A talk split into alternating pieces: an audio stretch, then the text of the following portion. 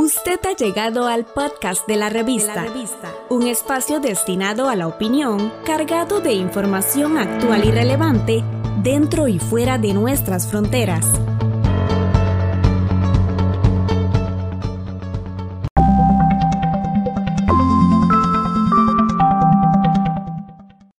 Un calor excepcional y prolongado en Siberia está provocando incendios devastadores en el Ártico por segundo año consecutivo, informó este viernes la Organización Meteorológica Mundial. Escuchamos a la portavoz Claire Nulis en una conferencia virtual desde Ginebra.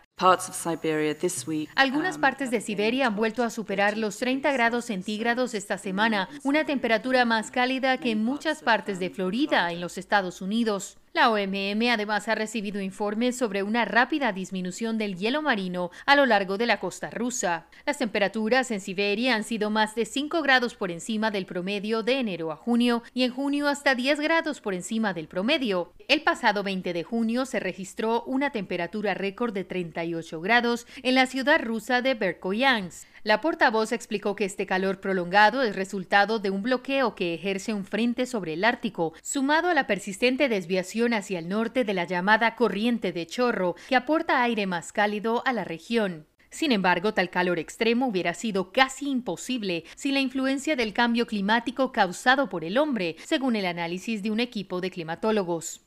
El Ártico se está calentando más del doble de rápido que el promedio mundial, impactando a las poblaciones y ecosistemas locales, lo que tiene repercusiones globales.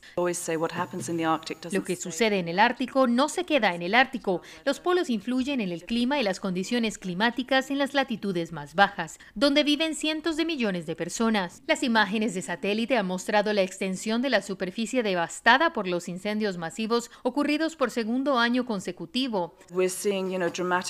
Son imágenes dramáticas. El incendio forestal más activo actualmente está a menos de 8 kilómetros del Océano Ártico. Esto no debería estar sucediendo y resalta la necesidad de una acción climática urgente, así como un mayor compromiso con el Acuerdo de París. El 22 de julio hubo 188 puntos de incendio probables en Siberia. Las emisiones de carbono totales estimadas desde enero debido a los incendios son las más altas en el registro de datos de 18 años del Servicio de Monitoreo de la Atmósfera Copérnico, que observa la actividad del fuego y la contaminación resultante para evaluar su impacto en la atmósfera. El humo de los incendios forestales desprende una amplia gama de contaminantes que incluyen monóxido de carbono, óxidos de nitrógeno, compuestos orgánicos volátiles y partículas sólidas de aerosol la OMM informó que según expertos estadounidenses, la ola de calor siberiana de la primavera pasada aceleró la retirada del hielo a lo largo de la costa rusa ártica, en particular desde finales de junio, lo que redujo la extensión de hielo marino en los mares Laptev y Barents. Por lo general, la mayor parte del deshielo ocurre entre julio y septiembre. Claire Nulis destacó una nueva investigación publicada en la revista Nature Climate Change que apunta a las amenazas irreversibles para el ecosistema ártico. Um,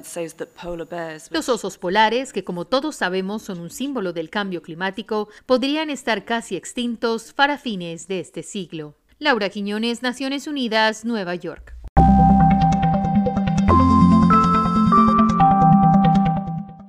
Estamos en las plataformas de Spotify, Apple Podcast, Google y Anchor como la revista. La revista.